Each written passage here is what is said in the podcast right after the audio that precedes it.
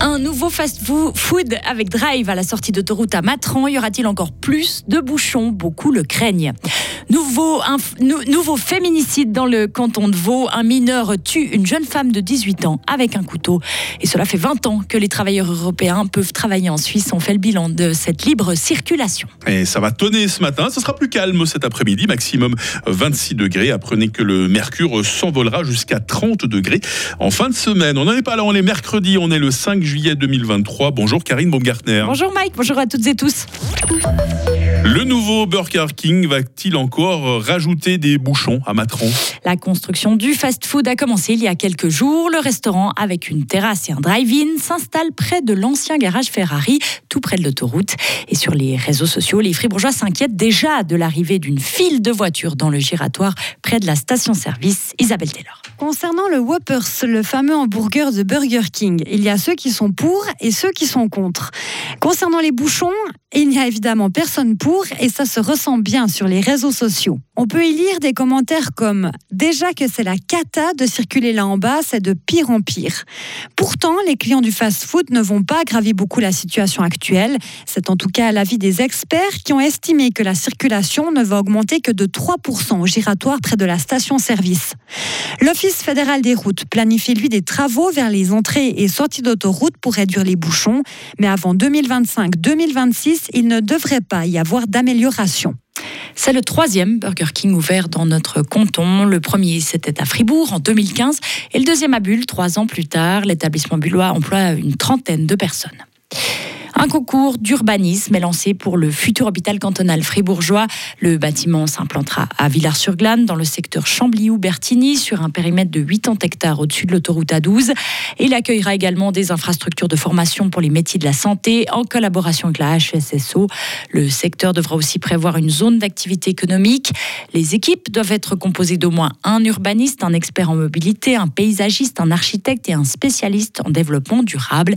Les dossiers peuvent être déposés jusqu'à fin août. Une femme de 18 ans a été poignardée à mort dans le canton de Vaud. Ça s'est passé hier en fin de matinée dans un champ près de Panta, dans le Gros de Vaud. La centrale vaudoise de police a été alertée vers 11h25. Les secours sont arrivés sur place en trouvant la victime atteinte de plusieurs coups de couteau. Elle était décédée. La police a ensuite arrêté un individu en fuite. Il s'agit d'un jeune homme de 17 ans, probablement son petit ami. La présidente du tribunal des mineurs a ouvert une instruction pénale. Neuf jeunes ont été interpellés hier soir à Lausanne par la police vaudoise. Ils s'étaient passé le mot pour semer le trouble dans la capitale. Certains étaient armés de cagoules ou de couteaux. Du coup, les agents étaient présents en nombre dans les rues, les ont emmenés au poste pour des contrôles préventifs. Pour rappel, samedi soir, une centaine de jeunes se sont rassemblés au flon pour semer le chaos et faire des déprédations sur des commerces. Un dispositif important sera maintenu tous ces prochains jours en raison du début de la fête de la cité à Lausanne. Les habitants de Brienne sont pu retourner chez eux après plus de deux mois d'évacuation. Maintenant, ils peuvent s'attendre à passer au moins quelques semaines tranquilles dans leur logement, même si la suite reste incertaine. Les gens se disent très soulagés.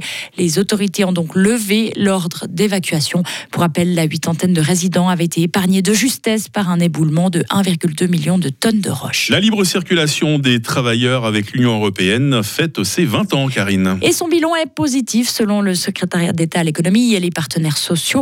En deux décennies, plus de 900 000 travailleurs européens sont venus en Suisse et ont contribué à la prospérité du pays. Mais il y a des effets moins favorables comme les problèmes de logement, de transport, scolaire, sanitaire ou d'infrastructure. Hélène Budliger-Artieda est patronne du SECO et elle l'admet. On est évidemment à l'écoute de la population. Le rapport qu'on vient de produire et qu'on fait chaque année ne regarde pas ces aspects-là. Hein. Donc euh, ça, c'est vraiment une discussion qu'il faut mener. C'est presque une discussion, je dirais, de société. Quel prix pour cette croissance économique on veut assumer Et ça va beaucoup plus loin.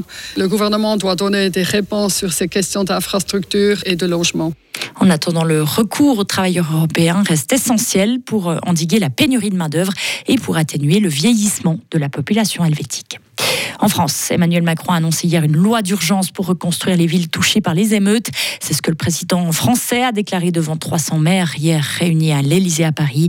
Le chef d'État s'est dit très prudent sur la perspective d'un retour au calme. Il a tout de même considéré que le pic des premiers soirs était passé. Pour rappel, les émeutes nocturnes ont éclaté juste après la mort du jeune Naël, tué par un policier lors d'un contrôle routier à Nanterre.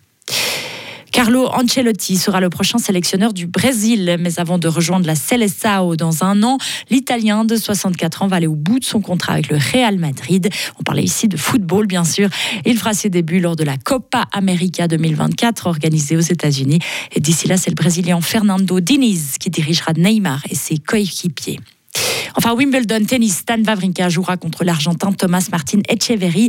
Une rencontre qui aura lieu aujourd'hui lors de ce deuxième tour. Si la pluie veut bien s'arrêter, puisqu'elle est venue perturber le tournoi hier, plusieurs matchs ont été interrompus et déplacés à aujourd'hui. On a pu entendre la conférence de presse de Stan un petit peu plus tôt euh, ce matin. Karine, il semble bien motivé. Hein, oui, oui, oui, on dirait qu'il va. Euh, oui, et, puis euh, assez honnête aussi. Ouais, aussi, ouais, il a bien chambré un journaliste suisse-allemand au début de la conférence de presse. On l'a entendu. Hein. C'est quoi cette question? Vous pouvez entendre tout ça évidemment hein, sur radiofr.ch et sur Frappe, notre plateforme. Karine est de retour à 8h30. Retrouvez toute l'info sur frappe et frappe.ch. La météo, 8h07. La météo, avec le supermarché Migros Estavayer-le-Lac, ouvert tous les dimanches de 8h à midi. Ah bah la pluie est arrivée dans le Grand Fribourg. On vous avait prévenu un hein. des orages par moment euh, ce matin en plus des pluies. L'après-midi sera davantage propice au soleil en pleine, mais il y aura toujours de l'instabilité en montagne. Hein. Température maximale 26 degrés aujourd'hui, vent de sud-ouest faible à modéré. Euh, demain matin sera pluvieux comme aujourd'hui, puis nous passerons ensuite à un temps assez ensoleillé comme aujourd'hui. Euh, température minimale 15, maximale 24 degrés. vendredi sera assez ensoleillé. Des averses seront possibles l'après-midi en montagne. Il fera 25 degrés. Le week-end lui s'annonce véritablement estival, hein, avec 28 degrés samedi et même 30 degrés dimanche. Je peux déjà vous dire que ça montera encore plus euh, avec euh, la semaine prochaine. Je n'ai pas envie de trop vous faire transpirer déjà ce matin. Nous sommes euh, mercredi 5 juillet, 186e jour. C'est la fête des Zoé aujourd'hui. Le jour s'est levé à 5h43 et il fera jour jusqu'à 21h.